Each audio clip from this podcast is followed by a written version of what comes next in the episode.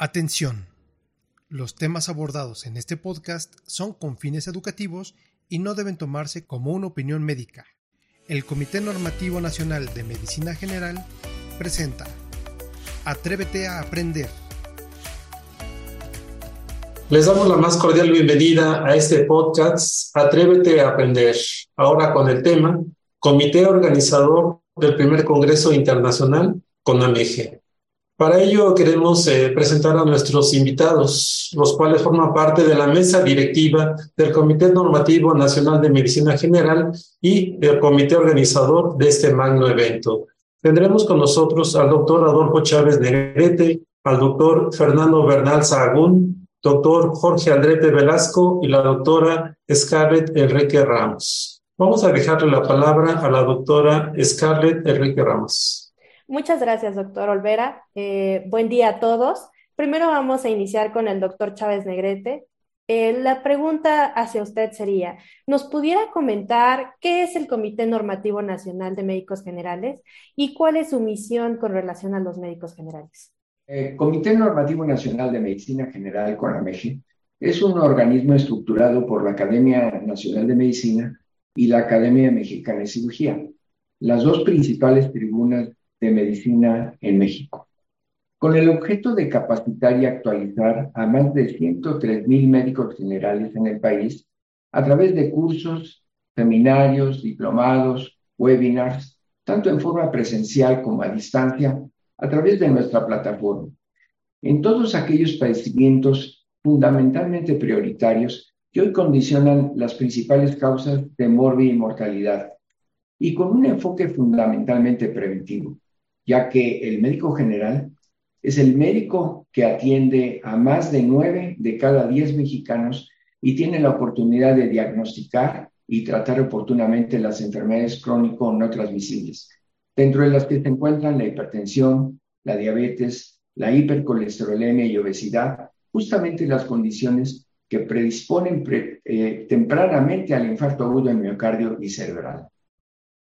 Doctor Adolfo Chávez, ¿nos podría comentar también por qué los médicos generales y pasantes en servicio social son los invitados especiales a este magno evento, a este magno evento que es el Congreso? Claro, los pasantes en servicio social son el eslabón entre los estudiantes de medicina de hoy y los médicos generales del futuro, que son y serán los responsables de atender a más del 90% de los pacientes en el país. Es por ello que tanto los pasantes y los médicos generales son los más importantes en la cadena de la atención primaria a la salud y constituyen para CONAMEGE un foco de atención educativa y su dignificación y reconocimiento son el objetivo de este primer Congreso Internacional de Medicina General que celebra con gran orgullo en México CONAMEGE. Gracias, doctor. Y bueno, ¿cómo sabemos el médico general atiende a pacientes, adultos, mujeres y niños. ¿Cómo puede agruparse tanta información para actualizar a los pasantes y médicos generales en tan solo un evento de tres días? ¿Cómo será el, primer Congreso Internacional de Conameje, doctor? Si bien es cierto que existe gran cantidad de información médica en el comité académico del primer Congreso, Hemos basado la decisión en las encuestas que realizamos con antelación a los médicos generales, incluyendo los pasantes. De estos cuestionarios, hemos identificado las principales causas de consulta cotidiana a la que enfrentan los médicos generales. Sorpresivamente, y aunque hay un común denominador en cuanto a las enfermedades crónicas, existen diferencias de acuerdo a la geografía del país. Por ejemplo, en las zonas costeras y tropicales se atiende con mayor frecuencia las enfermedades virales transmitidas por vectores como el dengue, chikungunya, leishmaniasis y chaga, para lo cual hay pocos cursos que las sociedades médicas nos han ofrecido. Pero también hemos recibido solicitudes para enfrentar el manejo de urgencia provocado por la violencia que azota actualmente a todo el país. Hoy, más frecuentemente que antes, ya que las lesiones por armas de fuego constituyen la segunda y tercera causa de morbilidad en nuestro país y que las víctimas o sus familiares acuden al primer consultorio o farmacia que tienen en acceso o a su eh, junto a ellos. Otro tema en la que se ha presentado con mayor frecuencia en todos los estados es la depresión y el suicidio en pacientes ambulatorios y en el propio médico general, para lo cual prácticamente no existen cursos que hayan sido ofertados en nuestra plataforma. Por lo que se han estructurado talleres específicos que serán atendidos por expertos para el manejo de estas y otras patologías que han emergido en los últimos tiempos. Con estas consideraciones hemos pues atendido y hecho la lista enfática de la temática más importante a la que los médicos deben atender y acudir y actualizarse. Agradecemos la participación del doctor Adolfo Chávez Negrete y ahora queremos acercarnos al doctor Fernando Bernal Saragún. Doctor Bernal, ¿por qué se seleccionó al estado de Querétaro para realizar este magno evento académico? Nos gustaría su opinión al respecto. Claro que sí, muchas gracias, doctor Olvera. Buenos días a todos. La verdad es que eh, se escogió el, uno de los mejores lugares para hacer un congreso. Eh, la ciudad y, estado de Querétaro se encuentran en el corazón de nuestra república, en el centro del, eh, del país, cerca de grandes ciudades, la Ciudad de México, Puebla, León, Aguascalientes, etcétera, de tal manera que la situación es privilegiada para un número muy importante de médicos. Aunque bueno, sabemos que los que viven en el sureste, muy, muy en el norte, sí realmente les queda lejos. Sin embargo, tiene comunicaciones terrestres y aéreas a todas partes de la República. Por otro lado, ustedes saben que eh, en, en, nuestro país, como decía nuestro presidente, el doctor Chávez Negrete, la violencia es algo muy importante y eh, la ciudad y el estado de Querétaro son de los más seguros de nuestro, de nuestro país. Tiene un excelente centro de convenciones, tiene eh, cerca de ahí muchos hoteles de primera, de primera, de primera calidad, hay varias escuelas de medicina privadas y, estatales, de tal manera que eso permite el acceso fácil a los médicos, a los pasantes, a, los residentes, etcétera, etcétera. Además de eso, tenemos una excelente cooperación con las autoridades del estado de Querétaro, que nos han dado todas las facilidades para que el evento sea un auténtico éxito. Eh, tenemos apoyo de la industria farmacéutica que nos va a apoyar este, dando becas para muchos de los médicos, de tal manera que desde mi punto de vista es eh, en este momento y para este primer esfuerzo de CONAMEGE para eh, hacer, hacer sentir la necesidad de los médicos de, de, seguir, de seguir aprendiendo, de no de perder el miedo a aprender, me parece que Querétaro es la opción adecuada, la más adecuada que pudo tomar el comité organizador. Muchas gracias. Gracias, doctor. Y usted también como, como nuestro ponente, ¿qué nos podrá comentar con relación a, lo que los asistentes encontrarán durante la sesión académica, los talleres y las demás actividades que encontraremos en, el evento?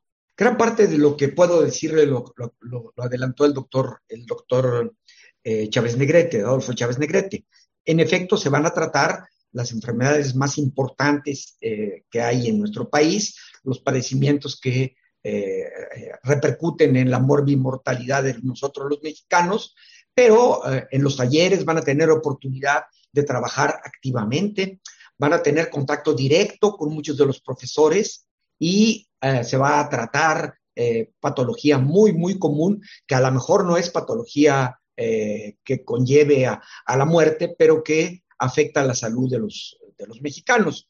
Por esto es que eh, es, un taller multidisciplinario en donde se ven todos los padecimientos frecuentes y muchos de los padecimientos que no siendo tan frecuentes son eh, significativos para la salud de la población de nuestro país. De tal manera que va a ser un evento muy completo, va a estar muy eh,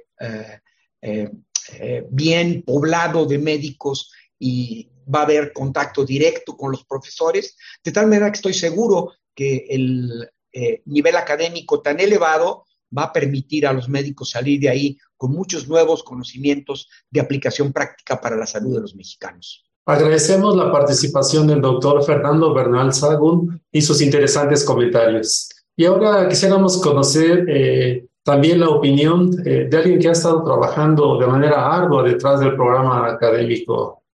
Doctor Jorge Aldrete Velasco, ¿Nos puede comentar, por favor, cuáles serán las grandes áreas y o temáticas que estarán contempladas en el programa académico y qué ha implicado integrar tal variedad de expertos, tanto del ámbito nacional como internacional?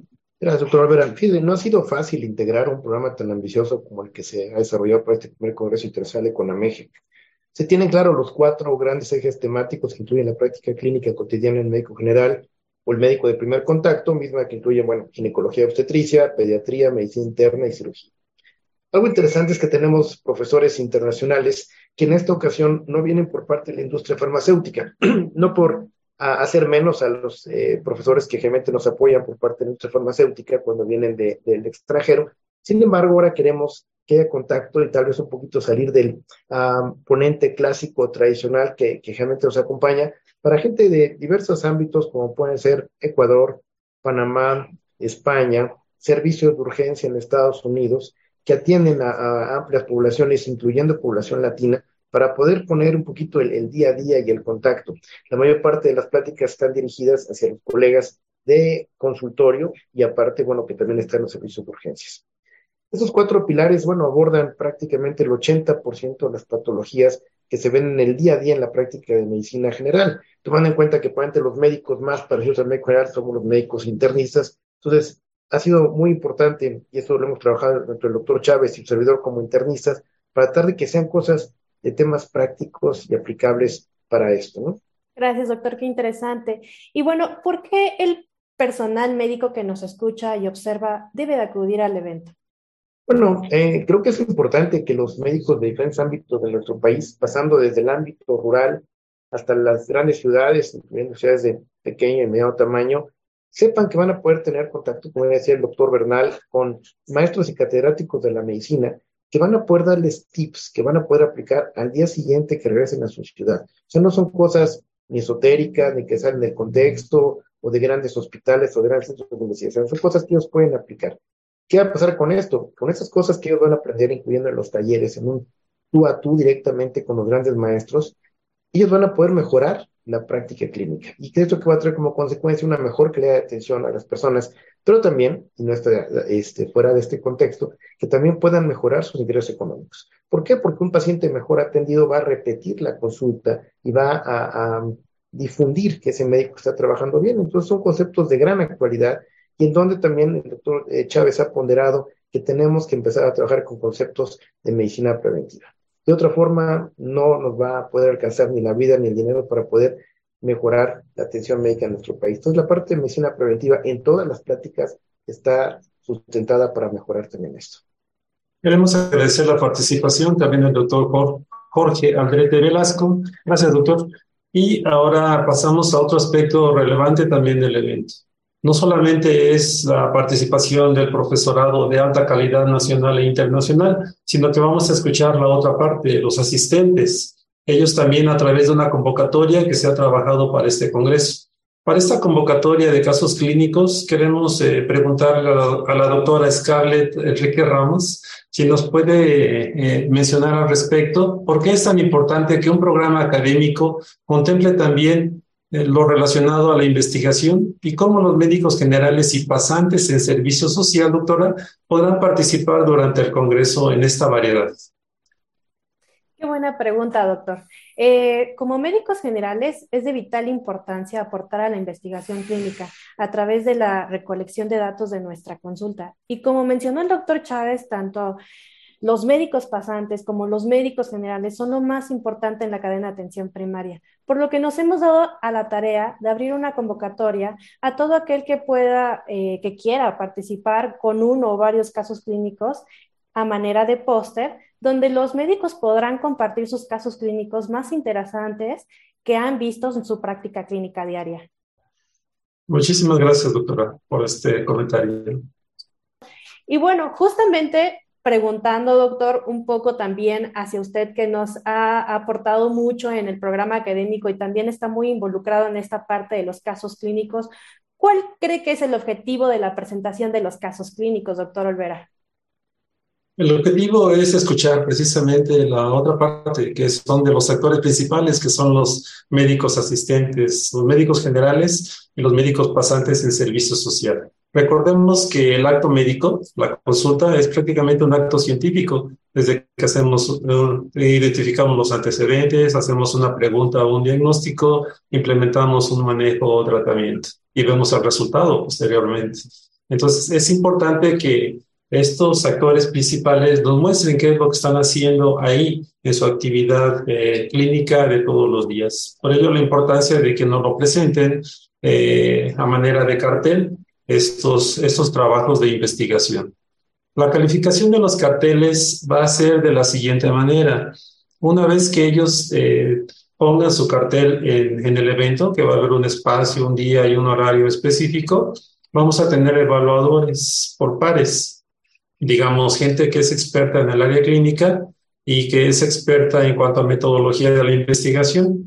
Van a llevar una lista de cotejo donde se van a tocar al menos cuatro rubros, doctora, que si me permite le comento. Uno tiene que ver con la estructura del cartel y de la información. Otro tiene que ver con el contenido. Uno más tiene que ver con la presentación que hacen ellos, la facilidad que tienen para exponer esa información que tienen en el cartel. Y la otra es la significancia o la trascendencia del caso clínico que, o los casos clínicos que se estén presentando.